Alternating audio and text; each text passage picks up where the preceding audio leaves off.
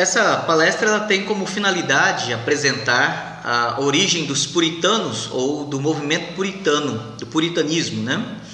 Então, nós estaremos oferecendo uma palestra praticamente histórica, uh, na área de história e interagindo em alguns aspectos da teologia histórica. Então, recorrendo a vários livros, alguns documentos, para que possamos então fundamentar a, identificação do momento né, histórico, cronológico em que surgiu o movimento puritano. É, é bom nós lembrarmos que o movimento puritano ele é um evento que ocorre na Inglaterra e na Escócia no século XVI, né, em meados do século XVI. E a, a Igreja da, da Inglaterra, ela, apesar de romper com a Igreja Católica Romana, né, sob a liderança do rei Henrique VIII, na verdade ele rompeu de modo que a Igreja da Inglaterra não era mais submissa a, ao governo do Papa, mas ele, ele não conseguiu romper, ele não quis, na verdade, né? mesmo porque Henrique VIII ele morreu é, teologicamente católico, né? inclusive ostentando o título de defensor da fé católica, né? E a, a, os seus filhos não foram muito diferentes nesse aspecto. Né? Claro que melhoraram um pouco mais, mas não foram tão, tão longe assim. Né? É, fazendo um breve resumo para que possamos entender então como que se processou a história da igreja anglicana e lembrando que a igreja anglicana ela se estendia não só a religião da Inglaterra dominava não só a Inglaterra mas também a Escócia e a Irlanda nesse momento Henrique VIII ele teve três filhos a Maria a Elizabeth e Eduardo né? após o falecimento de, de Henrique VIII é, Eduardo ele assume o, o reinado da Inglaterra e ele reinou entre 1547 a 1553. Mas quando Henrique, quando Eduardo ele falece é, por direito de primogenitura, Maria, ela filha de Catarina de Aragão, do primeiro casamento de Henrique VIII, ela reivindica o trono inglês. Quando Henrique VIII ele divorciou de Catarina de Aragão, ela voltou para a Espanha com a sua filha, levou consigo a sua filha, Maria. E ela lá foi então educada aos pés da Igreja Romana, sob a mais rígida ortodoxia da Igreja Católica Romana, a Companhia de Jesus, é, os homens da Inquisição. Né? Quando ela agora retorna para a Inglaterra como rainha, ela quase que torna a Inglaterra um, desculpa a expressão, um puxadinho da Espanha. É, muitas pessoas, cerca de, no primeiro ano dela, cerca de mais ou menos mil clérigos foram executados, entre presos, expulsos, várias famílias fugiram exiladas, é, temendo a morte ou a prisão ou a tortura por causa de Maria. Por este evento tão cruel, é, promovido por ela, com o apoio da Espanha e da Inquisição espanhola, Maria uh, Tudor foi conhecida como a Católica ou Maria a Sanguinária.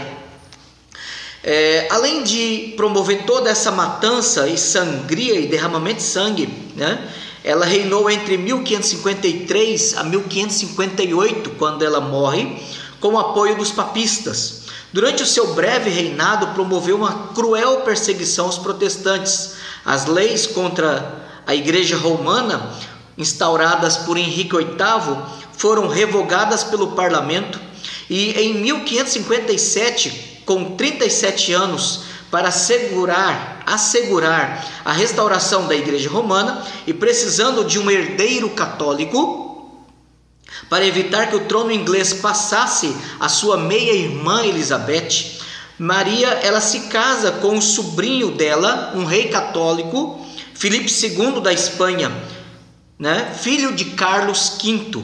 Este casamento com o rei espanhol e católico indignou os ingleses mais ainda. Então já havia uma indisposição, uma insatisfação com as medidas cruéis de Maria, a sanguinária, e agora casando com o rei católico, de fato a Inglaterra oficialmente se tornaria uma extensão do domínio espanhol, o que era, o que era ofensivo e indesejado para o parlamento, tanto a casa dos nobres quanto a casa dos comuns. Mas o, o grande detalhe é que este casamento com o rei espanhol indignou os ingleses. A união matrimonial não deixou herdeiros e o rei espanhol criou uma crise diplomática com a Inglaterra. Ele declarou guerra à França e levou a Inglaterra para o conflito militar, de modo que os ingleses perderam a colônia de Calais. Sem filhos, aflita e doente, Maria morreu em 1558. A liderança da Inglaterra, a liderança inglesa providenciou a sua substituição, colocando no seu lugar a jovem Elizabeth, que reinou entre 1558 a 1603. Né? E depois da morte de Elizabeth, Uh, os Tudors não tiveram sequência porque Elizabeth não teve filhos e a dinastia dos, dos Stuarts a iniciar com James I e depois Charles I é, assumiram o trono inglês e puderam então reinar em todo aquela, aquele período. Bom, o que nos importa voltar aqui na narrativa é que durante o reinado de Mary, ou Maria a Católica, né? Maria Tudor, que era chamada de Maria Católica ou Maria Sanguinária, durante esse período houve uma evasão de famílias inglesas e escocesas para preservarem suas vidas por causa da sua fé e opiniões políticas antipapistas, né? O resultado disso foi que eles então fugiram para vários países. Eles fugiram então para regiões de Frankfurt, uh, para Holanda, eles fugiram então para os Países Baixos e para, algumas regiões da Alemanha e para Genebra, na Suíça. É, durante o período né, destes, tanto em Frankfurt, os de Frankfurt eles tinham uma inclinação mais episcopal né, e eram muito apegados ao livro de oração comum. Por exemplo, John Knox, que segundo uh, Lloyd Jones, no livro Os Puritanos, Suas Origens e Seus Sucessores, ele é chamado de o fundador, né? Isso lá no capítulo capítulos na, no ano de, na palestra do ano de 1972, sob o título John Knox, o fundador do puritanismo, é, Martin Lloyd Jones ele, ele fala então que antes de é, John Knox ir pastorear a igreja de Frankfurt e depois de Frankfurt ele foi pastorear a igreja de Genebra. Antes disso, quando ele ainda era um pastor, um clérigo anglicano, na Escócia, ele teve várias posturas anti-anglicanismo e o que caracterizou, o que veio a delinear algumas posturas, algumas influências sobre o anglicanismo posterior. E ele então trata de expor, de analisar várias posturas, né, várias das posições, convicções, das lutas de John Knox como reacionário ao anglicanismo deixado por Henrique VIII.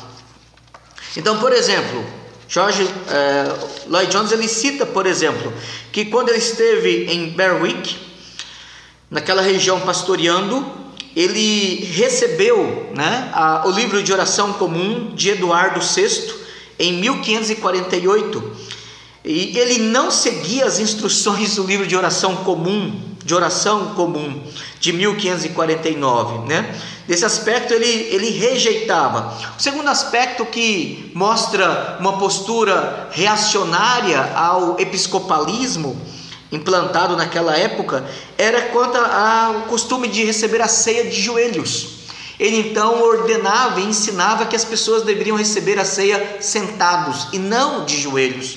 Então, várias dessas posturas questionando doutrinas, práticas, a liturgia, ensinos, é, vão realmente caracterizar John Knox como sendo o pai ou fundador do, do puritanismo, por assim dizer, né? Mas não só este momento antecedendo, não somente esse momento de 1549, 48, 1548, 1549, mas inclusive depois quando ele, Maria eh, a católica falece e ele retorna então do seu exílio em Genebra para pastorear uma igreja é, na Escócia, né?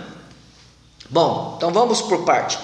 Durante então esse período em que ele é convidado para pastorear em Frankfurt, ele tenta lá, longe da autoridade uh, de Maria, longe da influência do episcopalismo, ensinar a reforma protestante e tentar purgar, limpar todos os resquícios católicos romanos daqueles protestantes que estavam então reunindo numa igreja inglesa uh, em Frankfurt.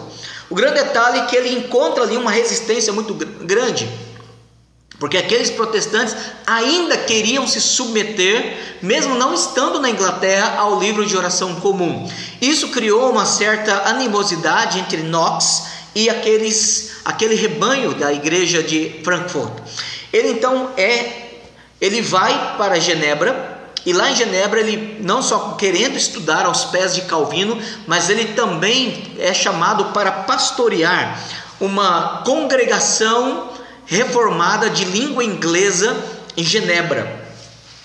Lá ele contribui inclusive para a escrita de um documento sobre a influência é, da ordenança eclesiástica de Calvino. Então nós temos aqui um outro detalhe importante, né? John Knox ele vai para Genebra e em Genebra ele é ele se torna pastor da, da congregação inglesa em Genebra. E em 1556, dois anos antes de Mary Tudor morrer, ele então ele ajuda na confecção de, um, de uma confissão, que é chamada de confissão de fé, usada na, igre, na congregação inglesa em Genebra. Essa confissão ela se encontra no, no livro Confissões Reformadas do século 16 17 em tradução inglesa, compilado com introduções por James T. Denison Jr. Né? Então, esse volume, que é o volume 2, contém esse documento, que inclusive está sendo traduzido pelo reverendo Fábio Henrique. Mas o grande detalhe é que esse documento aqui, que era de uma congregação inglesa em Genebra que começou com 48 pessoas e que nos dias de John Knox já se estendia a mais de 200 pessoas adultas congregando naquela igreja.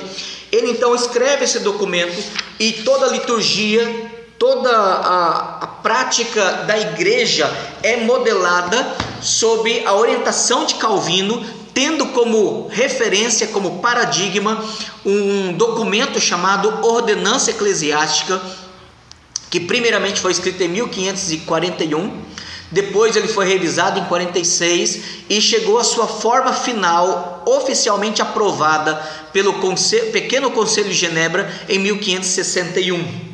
Para quem deseja é, ler a respeito da liturgia e ordem, né? da, da igreja inglesa em Genebra, esse, essa tese de mestrado do Robert Jackson trata especificamente sobre como que aquela igreja inglesa de refugiados durante o período de Maria, a sanguinária, Maria Católica, é, vivendo em Genebra, eles então puderam naquele lugar chegaram a compreensão maior, mais precisa, mais pura do que era a reforma, sob a tutela e influência de Calvino, não somente a influência moral, teológica, mas documental da Igreja de Genebra sobre aquela congregação inglesa.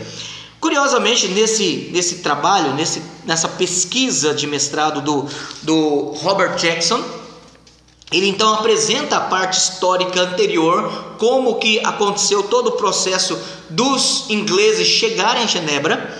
Ele fala então do contexto da vida da igreja inglesa e a partir do capítulo 4 e capítulo 5, ele mostra como que a, a, o culto como que a, toda a ordem litúrgica, a ordem eclesiástica, a organização em oficiais, a teologia, o ensino, a pregação, a catequização, as reuniões, a ministração dos sacramentos, a, a ordem do batismo, a maneira da ceia, a forma de casamento, a visitação de, de doentes, sepultamentos e música, a liturgia, ordem e toda a teologia que regia a vida daquela igreja de exilados ingleses em Genebra funcionava a partir de um documento que nós já falamos dele, que é uh, citado e traduzido por James Denison no seu, na sua obra e que ela é estudada e mostrada de forma prática nesse trabalho. É uma obra interessante, leitura recomendada para aqueles que desejam conhecer um pouco mais da vida da, dos exilados ingleses que foram para Genebra durante esse período uh, de perseguição de Mary ou Maria Tudor ou Maria Católica, Maria Sanguinária. Né? Bom, é, durante esse período então você tem uh, a, a permanência deles. Quando em 1558 Maria ela morre esse grupo de exilados eles retornam para a Inglaterra e para a Escócia. O próprio John Knox retorna um pouco antes disso para que ele pudesse lutar na Escócia e implantar e ajudar os seus irmãos que estavam sendo oprimidos ali naquele lugar. Bom, quando Mary Tudor, ela, Maria Tudor, ela falece, Elizabeth substitui a sua meia irmã e ela, num dos seus primeiros atos como rainha, em 1558, ela então decreta o chamado Ato de Conformidade. Esse documento, Ato de Conformidade, é, você encontra ele num livro chamado Documentos Extrativos da Igreja, da História da Igreja Inglesa, pelo Henry Gee e William John Hard. E, eles, e ele então é, coleciona, compila vários desses documentos e o ato de conformidade de Elizabeth, de 1558, mas ratificado em 1559, uh, ah, ele estabelece é, uma diferença entre o que estava sendo praticado pelo catolicismo, pelo anglo-catolicismo, restaurado pela é, Marie Tudor, e agora a Elizabeth vem limpando o catolicismo e mantendo aquilo que era de interesse e tradição, quase que um retorno aos dias de Henrique VIII. É, esse documento é chamado então de onde, quando a morte, a, a parte introdutória dele, o primeiro parágrafo diz assim: quando ocorreu a morte do nosso soberano senhor, o rei Eduardo VI, o, o filho o filho de Henrique VIII, que era calvinista inclusive, é, permaneceu uma ordem uniforme de culto comum e oração, na forma de sacramentos, ritos e cerimônias da Igreja da Inglaterra, a qual está estabelecido neste livro, intitulado O Livro de Oração Comum, Administração de Sacramentos e outros ritos e cerimônias da Igreja da Inglaterra, autorizado pelo ato ou pela decisão, né, pela norma do parlamento e sustentado como a quinta e por cinco e seis anos de nossa, do nosso referido Senhor Rei, soberano Senhor Rei Eduardo VI, intitulado Um ato para a uniformidade da oração comum e administração dos sacramentos que são, que são recebidos pelo ato do parlamento do primeiro ano do reinado de nosso soberana Rainha Maria para a grande decadência para a, a inclinação e dever à honra, para a prostrar, né, e conceder a honra a Deus e uh, o desconforto daqueles que professam a verdadeira religião de Cristo.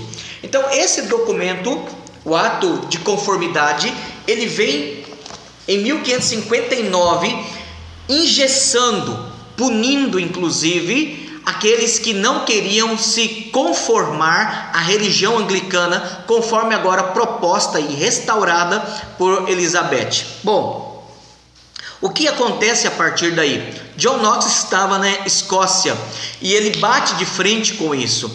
Não somente ele, mas vários dos que agora estavam voltando devido ao fato de, em 1558, ele, Maria ter morrido E agora não havia mais ameaça católica, não havia mais a Inquisição espanhola atuando na Inglaterra, não havia mais o risco de execução.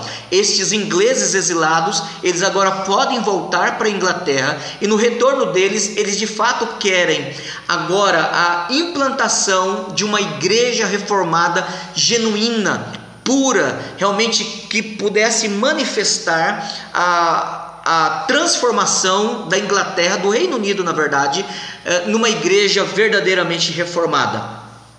Bom, curiosamente, em 1560, John Knox ele formula, ele prepara dois documentos para a Escócia.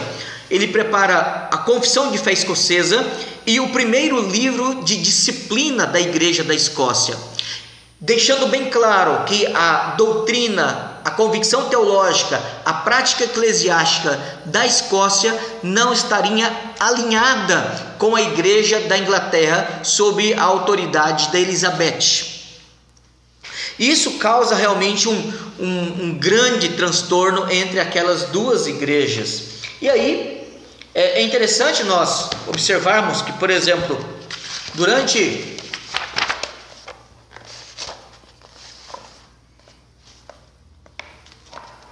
Durante esse período, estes que retornam, eles retornam não como saíram, mas retornam com a sua mentalidade definida, com as suas convicções vigoradas e com a sua, o seu compromisso teológico alinhado ao calvinismo genebrino. Nesse livro, é, chamado Os Primeiros Dois Stuarts e a Revolução Puritana, do S. R. Gardiner, ele diz o seguinte. Quando estes homens e outros que. É, perdão. Durante o seu exílio no reinado de Maria, os puritanos, como eles posteriormente vieram a ser chamados, aprenderam dos discípulos de Calvino, o grande mestre francês de Genebra, um especial sistema de doutrina e disciplina, um sistema no qual o coração e a alma eram sustentados por uma apreciação intelectual das verdades teológicas, antes do que pela, por meras ações do, é, físicas. Então, em vez de o sinal da cruz, a genuflexão, a, o dobrar, o curvar-se diante da hóstia, diante de ritos e velas e cores e parafernálias, estes homens voltaram com convicções teológicas e não meramente com atos externos religiosos.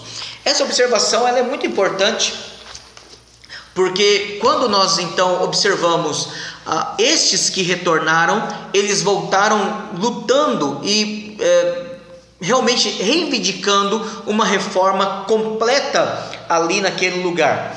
Bom, observe bem que nós temos agora um problema de definições, né? É, é desse jeito, é, desse, é nesse contexto que surgem os puritanos, os exilados que estavam então, em especial em Genebra, que agora retornam após a morte de, de Maria a Sanguinária, que morre em 1558. No mesmo ano, 1558, Elizabeth assume o trono. 1559, ela estabelece o ato de conformidade, obrigando todos os súditos dos reinos a submeterem-se ao seu episcopalismo, a, religião restaurada do seu pai, embora com algumas modificações. E em 1959, ainda os reformados, os essas famílias exiladas do período de Maria, eles retornam para a Inglaterra.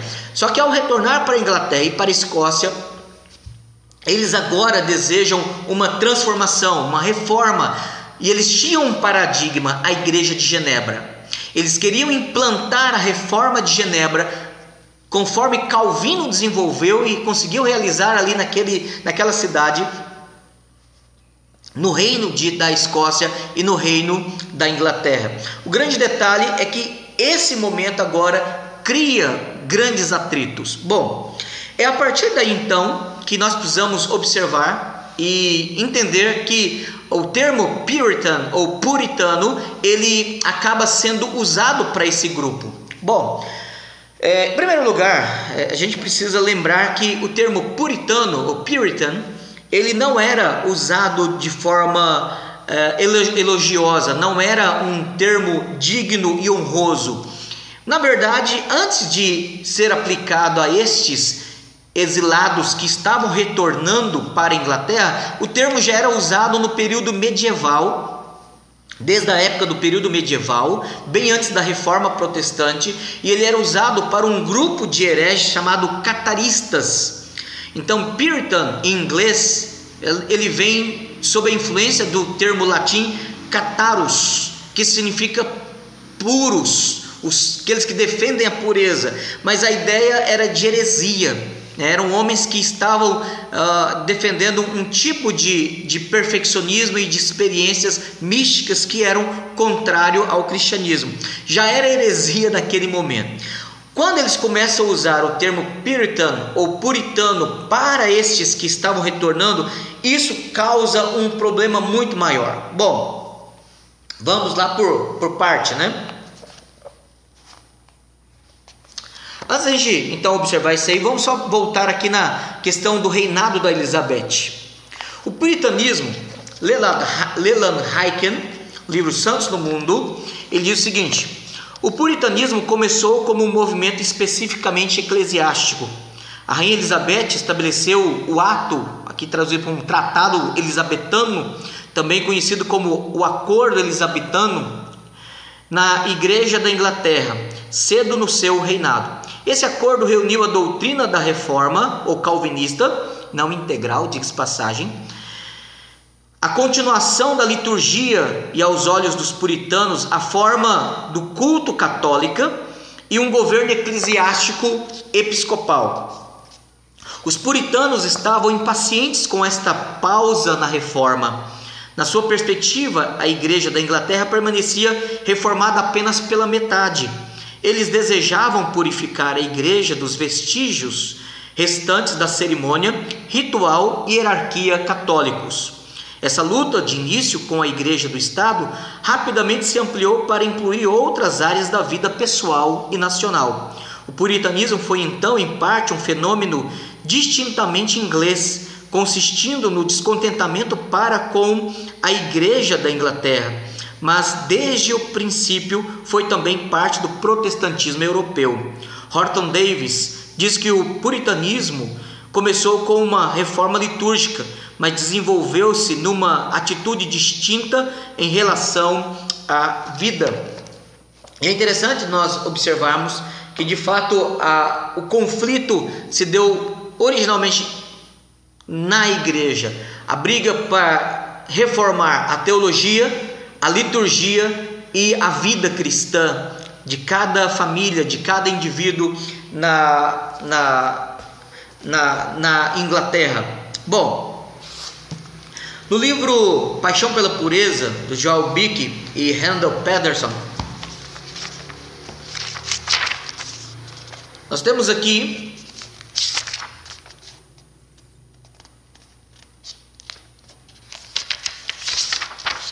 uma discussão sobre a definição do termo puritano. E esse, essa é uma discussão muito ampla. Se você observar uh, o livro do Joel Bick, Certeza da, Segura, a Certeza da Salvação, uh, agora publicado pela Edições Vida Nova, é, o próprio livro do, do David, Lloyd, David Mark Lloyd Jones, Puritanos, Origens, Sucessores, quando ele no ano de mil, 1971, 1971 ele dá uma palestra, ele entrega uma palestra chamada Os Puritanos e Suas Origens. Ele também discute as várias nuances e usos diferentes do termo puritano. E neste livro, Paixão pela Pureza, Joel Bick e Randall Pedersen, eles também levantam a discussão sobre a definição do termo puritano. Né? É, Citando inclusive Leonardo Trinderud, que diz o seguinte: durante todo o século XVI, o termo era empregado mais frequentemente como um adjetivo que expressava zombaria do que como um substantivo nominal, e era rejeitado como difamante onde quer que fosse aplicado. Então é curioso que lá no século final, no meados do século XVI, quando o termo puritano passou a ser usado para os protestantes que retornam de Genebra e eles estavam apenas querendo pureza doutrinária, pureza litúrgica, pureza na vida cristã, eles foram atacados, rejeitados, hostilizados, inclusive criando-se uma alcunha, um apelido pejorativo de puritanos, mas era algo totalmente indesejável para eles. Mas um outro historiador, no artigo chamado A Lógica da Segurança na Teologia Puritana Inglesa, publicado pelo jornal teológico Westminster de 1990, Richard Hawkes, ele diz o seguinte: teria sido o puritanismo inglês um movimento essencialmente teológico, enfatizando a teologia da aliança, a predestinação e um culto religioso reformado? Ou teria sido o cerne da questão política, asseverando os direitos inalienáveis da consciência diante de Deus, a norma da lei natural acima dos tribunais e suas prerrogativas arbitrárias, a dependência do rei ao parlamento, o alicerce da autoridade do Estado do povo. Certa pesquisa moderna tem apontado para uma terceira possibilidade. Então, ele, diz que existem três definições gerais de pesquisa e definição do movimento puritano. A primeira seria uma definição teológica, o segundo seria uma definição política e o terceiro seria uma definição no aspecto de vida cristã ou espiritualidade. Ele diz: certa pesquisa moderna tem apontado para uma terceira possibilidade, indicando que a essência do puritanismo era sua piedade, a ênfase na conversão, na religião existencial sentida no coração. E aí, ele então é, fala a respeito do modo como que os puritanos agiam e uh, atuavam na, na, na Inglaterra e na Escócia. Bom, J. Packer, no livro Entre os Gigantes de Deus, uma visão puritana da vida cristã, no capítulo 3, ele oferece a seguinte definição e apresenta outros cinco usos né, do termo puritano naquele período. Define o puritanismo como o movimento dos séculos XVI e XVII na Inglaterra que procurava reformar e renovar profundamente a Igreja da Inglaterra, além do que era permitido, além do que era permitido pelo acordo ou ato elisabetano. Puritano era um termo vago, de uso desprezível, que entre os anos de 1564 a 1642 e essas datas foram fornecidas né, por Thomas Fuller e Richard Baxter. Foi explicado extensivamente, foi aplicado extensivamente a pelo menos cinco grupos. Né? Primeiro grupo ao clero, que tinha escrúpulos de certas cerimônias e frases no livro de orações, ou seja, como John Knox, naquele primeiro período de 1543, ele rejeitou, uh, ele rejeitou como clérigo uh, da, da igreja na Escócia, práticas de ajoelhar, aceitar a hóstia, o sinal da cruz, o uso de velas, e ele então foi apelidado de puritano por causa disso. Segundo, os defensores do programa de reformas entre os presbiterianos, ventilado por Thomas Cartwright e pela admoestação ao parlamento em 1572. Então você tem os presbiterianos liderando aqui a, a reforma é, entre os ingleses é, durante o reinado de Elizabeth. Quanto a esse, a esse assunto, uh, nós temos um, um outro livro uh, que trata a respeito desse assunto. Então, por exemplo, nesse livro do S. R. Gardiner, os primeiros dois Stuarts e a Revolução Puritana, ele trata na parte inicial mostrando como que puritanos e presbiterianos eram intercambiavelmente termos usados para descrever um partido não só teológico, mas também político dentro da igreja anglicana. O terceiro uso aos clérigos e aos leigos, não necessariamente inconformistas, que, precisa, que praticavam a séria piedade calvinista. Ou seja, o terceiro grupo era o grupo que, não concordando com a, a, o ato de conformidade da Elizabeth, eles procuravam então exercer, exer, praticar um culto, exercer a sua piedade, a sua prática de oração, discordando da, da Elizabeth e mantendo uma vida cristã. Calvinista, conforme eles haviam aprendido em Genebra, uma ética calvinista.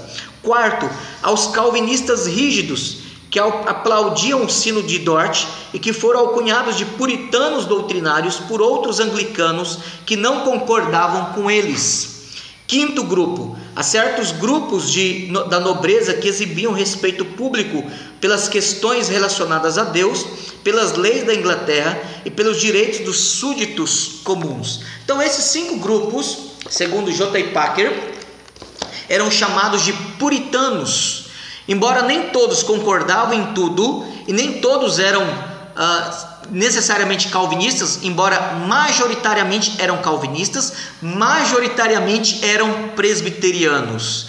Eles, eles lutavam então pela reforma litúrgica, a reforma é, teológica e a reforma na vida cristã naquele lugar. Bom, havia de fato cinco interesses, e novamente nós podemos recorrer ao paixão pela pureza os cinco interesses que os puritanos então enfatizavam e na sua vida cristã eles eram então identificados. Então, nós temos aqui, primeiro, os puritanos procuravam pesquisar as escrituras, conferir os seus achados e aplicá-los a todas as áreas da vida. Segundo, os puritanos se entregavam apaixonadamente ao objetivo de focalizar o caráter trinitário da trinitário da teologia. Ou seja, em tudo eles, na teologia do pacto, que dominava a mentalidade puritana, eles conseguiam sistematizar cada área da teologia, em cada esfera e cada aplicação, cada argumentação, as três pessoas da Trindade. Terceiro, em comum com os reformadores, os puritanos criam na significativa importância da igreja nos propósitos de Cristo. Por isso, inclusive, a eclesiologia conforme definida é, e aprovada pela Assembleia de Westminster, é o auge, é o ápice maduro da teologia puritana no século 17. Entre 1643 a 1649, uh, 1660, quando encerra então uh, o, o parlamento e a Assembleia de Westminster, então nós temos de fato a fase madura dessa teologia que tinha como foco a eclesiologia, os ofícios, as prerrogativas dos ofícios, os atos, as responsabilidades, os concílios e as autoridades destes homens e concílios. Quarto, nas grandes questões da vida nacional apresentadas pelas crises do seu tempo, os puritanos buscavam nas escrituras luz para os deveres, o poder e os direitos do rei, do parlamento e dos cidadãos súditos Quinto, quanto ao indivíduo, os puritanos focalizavam a conversão pessoal e abrangente. Com Cristo, eles criam que aquele que não nascer de novo não pode ver o reino dos céus. Então, nós temos de fato o movimento puritano manifestando interesses comuns. Ele surge é, na Inglaterra e na Escócia, e ele então desenvolve durante todo o período de uma forma deficitária. Todavia, quando Maria Tudor, chamada Maria Católica ou Sanguinária, ela assume o trono da Inglaterra, ela promove uma perseguição não só na Inglaterra, mas também na Escócia, de modo que os, os, os protestantes se tornam exilados, eles vão buscar refúgio em países protestantes. A maioria deles, um grupo de pelo menos 200 adultos, vão congregar e formam então a congregação inglesa é, em Genebra. Lá eles escrevem a sua confissão. Quando em 1558 Maria morre, Elizabeth assume o trono, os protestantes retornam para a Inglaterra e agora eles lutam e trabalham, protestam, reivindicam a reforma uh, naquele país, de modo que eles gostariam de ter a pureza litúrgica, teológica e na vida cristã. Lutando pela pureza, estes homens foram apelidados, foram rejeitados como os puritanos, aqueles que queriam pureza, que obviamente atuavam na educação, atuavam na política, atuavam na igreja e atuavam influenciando na sociedade. Nós podemos finalizar então dizendo então que esse movimento, infelizmente, ele cessa em 1660, quando Oliver Cromwell, Cromwell ele é, dá um golpe e restabelece a monarquia e Charles II então volta ao reinado. Volta não, assume o reinado, porque o seu pai Charles I, ele é morto, é decapitado pelo parlamento longo que organizou a Assembleia de Westminster. Então, Charles II ele é, é entronizado e toda a possibilidade de uma reforma, de uma transformação da Igreja da Inglaterra é interrompido ali. Bom, uh, nós temos alguns livros que poderiam ser apresentados para estudo, né? Alguns eu já mencionei, como Entre os Gigantes de Deus, uma visão puritana da vida cristã, pelo J. Packer. Existe uma edição mais recente, essa aqui é uma edição mais antiga. Existe também uma edição do Santos no Mundo, do Leland Heiken. Existe uma edição mais recente. Ambos os livros pela, é, pela editora Fiel. Pela editora Pes, que agora é representada pela Shed Publicações. Quem foram os puritanos pelo Errol Ulse né, e o que eles ensinaram. Um livro mais antigo e foi o primeiro a ser publicado no Brasil pela editora Pes, Os Puritanos, Suas Origens e Seus Sucessores, que foi uma série de palestras do Dr. Mark Lloyd Jones entre 1959 a 1978. há também Paixão pela Pureza, né, é, por Joel Bick e Randall Pederson, e Teologia Puritana, publicado pela editora é, Edições Vida Nova, né? Então esses são livros interessantes para quem quer estudar. Se, embora ele está um pouco desatualizado, mas lançado, publicado pela Bernard Truth, um guia aos puritanos do Robert Martin. Então é um livro interessante para quem quer estudar sobre vários, vários temas. Ele faz uma indicação bibliográfica dos puritanos, da literatura puritana e do que existe há de fontes para que você possa conhecer o movimento puritano pelos próprios puritanos e aquilo que eles produziram em termos de escrita, tratados pastorais, teológicos, políticos, filosóficos e a piedade puritana nos textos deles, nos seus sermões, nos seus tratados, na, nas suas cartas e assim por diante. Vale a pena conhecer, vale a pena estudar. Há um universo muito grande de pesquisa. Existe um site também que eu recomendo caso você queira pesquisar obras facsímile para que você possa uh, estudar. www.prdl.org prdl.org Vale a pena pesquisar e você tem lá várias obras facsímile originais, algumas inclusive originais do ano de publicação e que estão em boa preservação e, e possível leitura para os pesquisadores e curiosos de plantão. Que Deus nos abençoe e que possamos aprender com a história dos puritanos.